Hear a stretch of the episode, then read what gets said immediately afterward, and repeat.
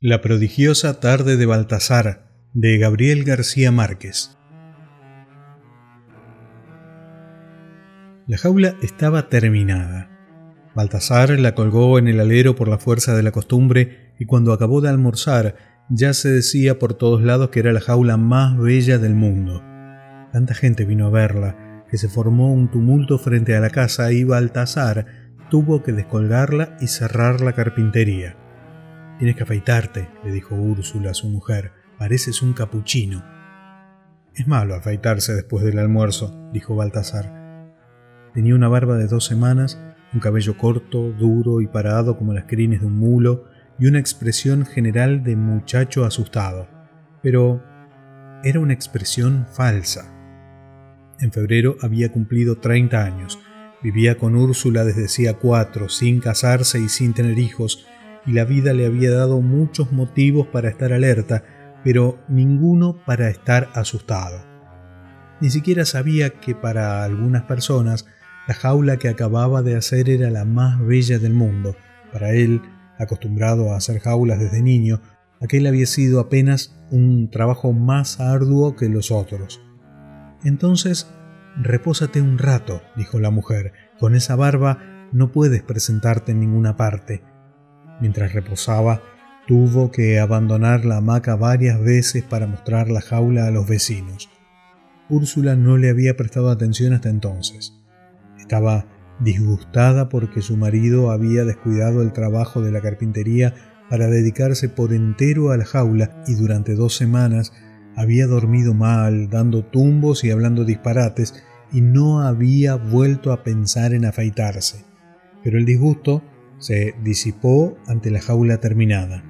Cuando Baltasar despertó de la siesta, ella le había planchado los pantalones y una camisa, los había puesto en un asiento junto a la hamaca y había llevado la jaula a la mesa del comedor. La contemplaba en silencio. ¿Cuánto vas a cobrar? preguntó. No sé, contestó Baltasar. Voy a pedir treinta pesos a ver si me dan veinte. Pide cincuenta, dijo Úrsula. Has trasnochado mucho en estos quince días. Además, es bien grande. Creo que es la jaula más grande que he visto en mi vida. Baltasar empezó a afeitarse. ¿Crees que me darán los cincuenta pesos? Eso no es nada para don Chepe Montiel y la jaula los vale, dijo Úrsula. Deberías pedir sesenta. La casa yacía en una penumbra sofocante. Era la primera semana de abril y el calor parecía menos soportable por el pito de las chicharras. Cuando acabó de vestirse, Baltasar abrió la puerta del patio para refrescar la casa y un grupo de niños entró en el comedor. La noticia se había extendido. El doctor Octavio Giraldo, un médico viejo, contento de la vida pero cansado de la profesión, pensaba en la jaula de Baltasar mientras almorzaba con su esposa inválida. En la terraza interior, donde ponían la mesa en los días de calor, había muchas macetas con flores y dos jaulas con canarios. A su esposa le gustaban los pájaros y le gustaban tanto que odiaba a los gatos porque eran capaces de comérselos. Pensando en ella, el doctor Giraldo fue esa tarde a visitar un enfermo y al regreso pasó por la casa de Baltasar a conocer la jaula. Había mucha gente en el comedor. Puesta en exhibición sobre la mesa, la enorme cúpula de alambre con tres pisos interiores con pasadizos y compartimentos especiales para comer y dormir y trapecios en el espacio reservado al recreo de los pájaros parecía el modelo reducido de una gigantesca fábrica de hielo. El médico la examinó cuidadosamente sin tocarla, pensando que en efecto aquella jaula era superior a su propio prestigio y mucho más bella de lo que había soñado jamás para su mujer. Esto es una aventura de la imaginación, dijo. Buscó a Baltasar en el grupo y agregó fijos en él sus ojos maternales. Hubieras sido un extraordinario arquitecto. Baltasar se ruborizó. Gracias, dijo. Es verdad, dijo el médico. Tenía una gordura lisa y tierna como la de una mujer que fue hermosa en su juventud y unas manos delicadas. Su voz parecía la de un cura hablando en latín.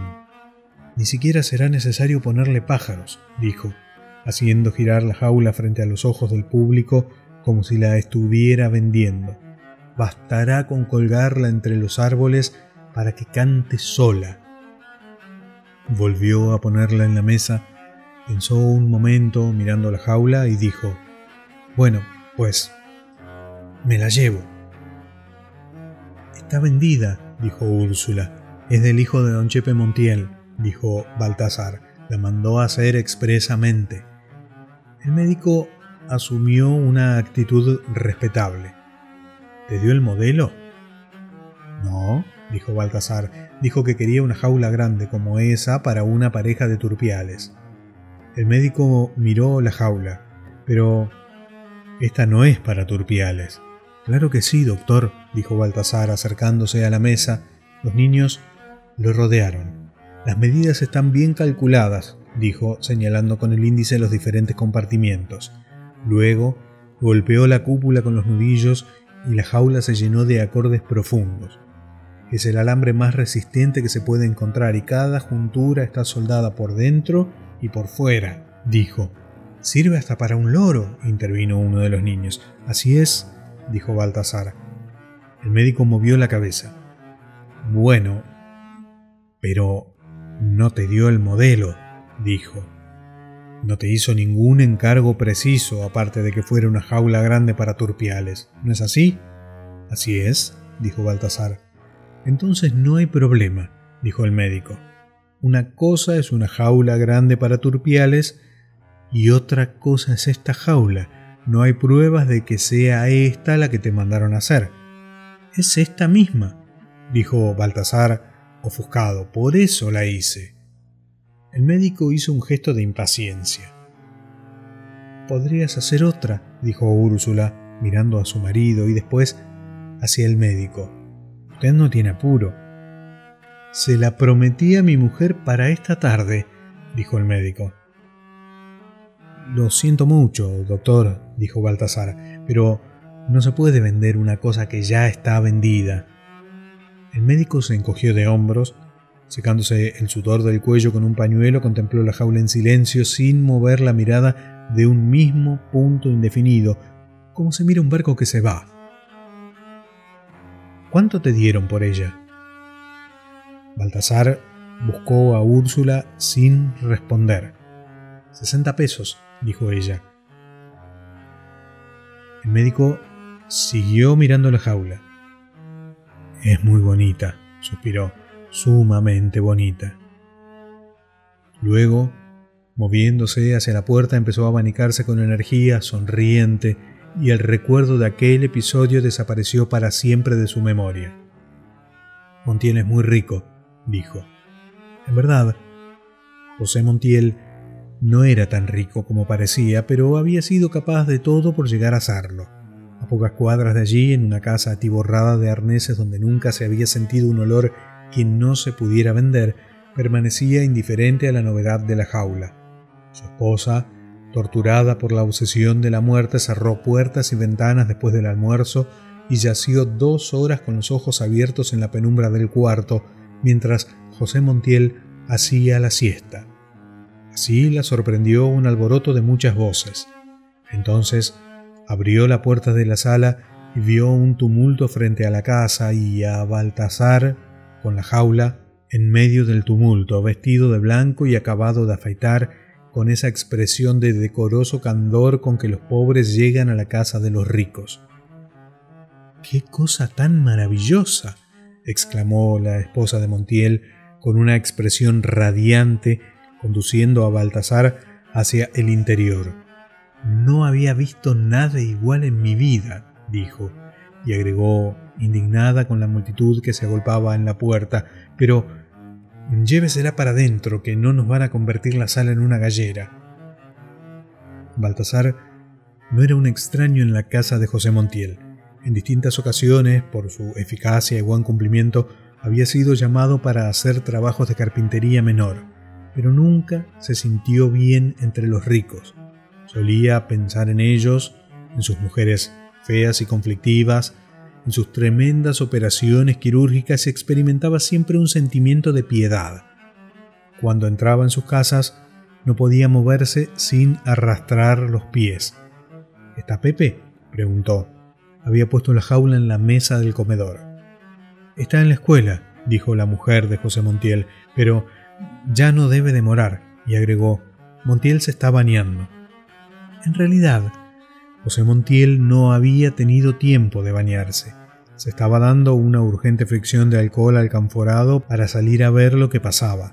Era un hombre tan prevenido que dormía sin ventilador eléctrico para vigilar durante el sueño los rumores de la casa. Adelaida, gritó, ¿qué es lo que pasa? Ven a ver qué cosa maravillosa, gritó su mujer. José Montiel, corpulento y peludo, la toalla colgada en la nuca, se asomó por la ventana del dormitorio. ¿Qué es eso? La jaula de Pepe, dijo Baltasar. La mujer lo miró perpleja. ¿De quién? De Pepe, confirmó Baltasar, y después, dirigiéndose a José Montiel, Pepe me la mandó a hacer. Nada ocurrió en aquel instante, pero Baltasar se sintió como si le hubieran abierto la puerta del baño. José Montiel salió en calzoncillos del dormitorio. Pepe, gritó. No ha llegado, murmuró su esposa, inmóvil. Pepe apareció en el vano de la puerta. Tenía unos doce años y las mismas pestañas rizadas y el quieto patetismo de su madre. Ven acá, le dijo José Montiel. ¿Tú mandaste hacer esto? El niño bajó la cabeza Agarrándolo por el cabello, José Montiel lo obligó a mirarlo a los ojos. Contesta. El niño se mordió los labios sin responder. Montiel, susurró la esposa. José Montiel soltó al niño y se volvió hacia Baltasar con una expresión exaltada. Siento mucho, Baltasar, dijo, pero Has debido consultarlo conmigo antes de proceder. Solo a ti se te ocurre contratar con un menor. A medida que hablaba, su rostro fue recobrando la serenidad. Levantó la jaula sin mirarla y se la dio a Baltasar. Llévatela enseguida y trata de vendérsela a quien puedas, dijo.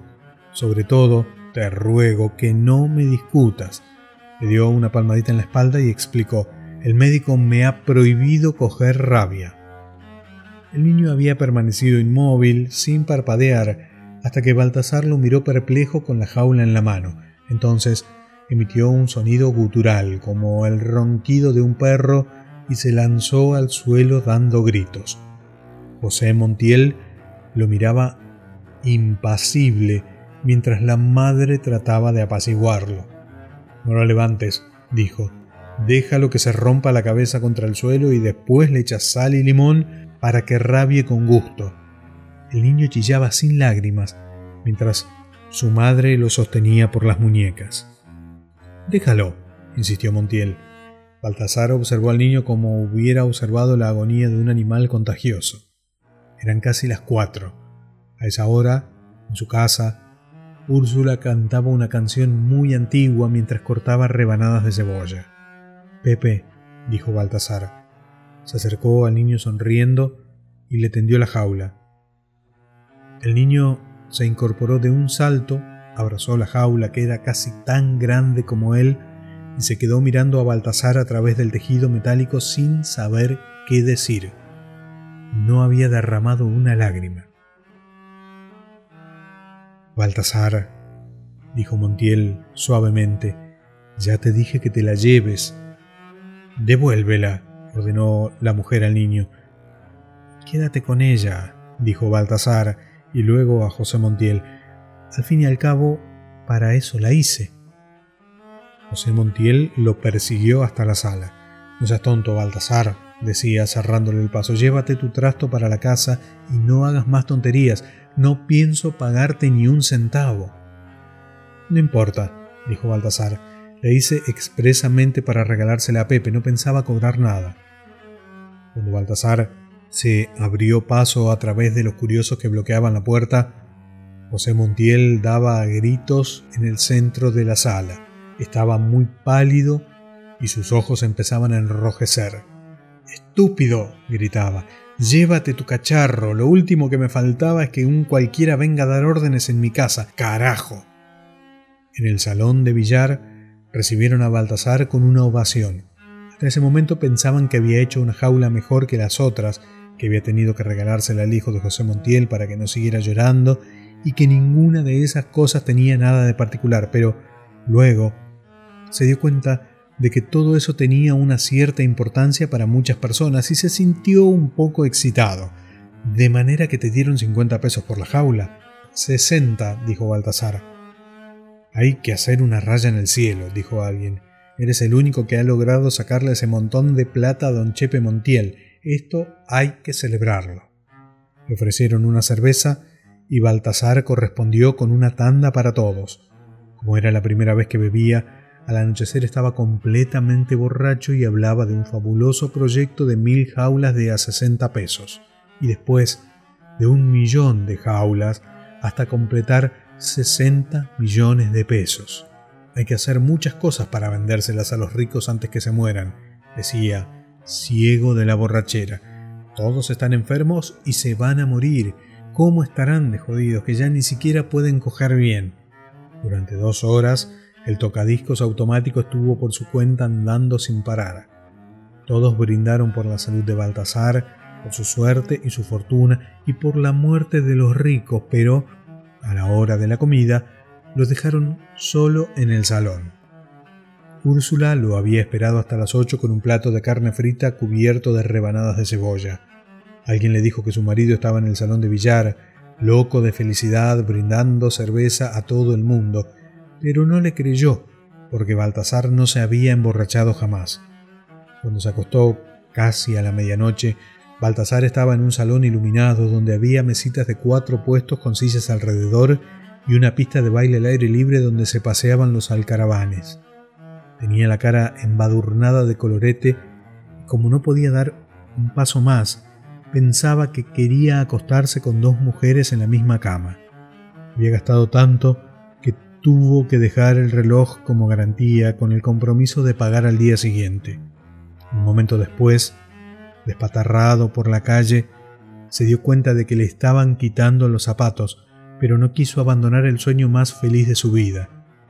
Las mujeres que pasaron para la misa de cinco no se atrevieron a mirarlo creyeron que estaba muerto.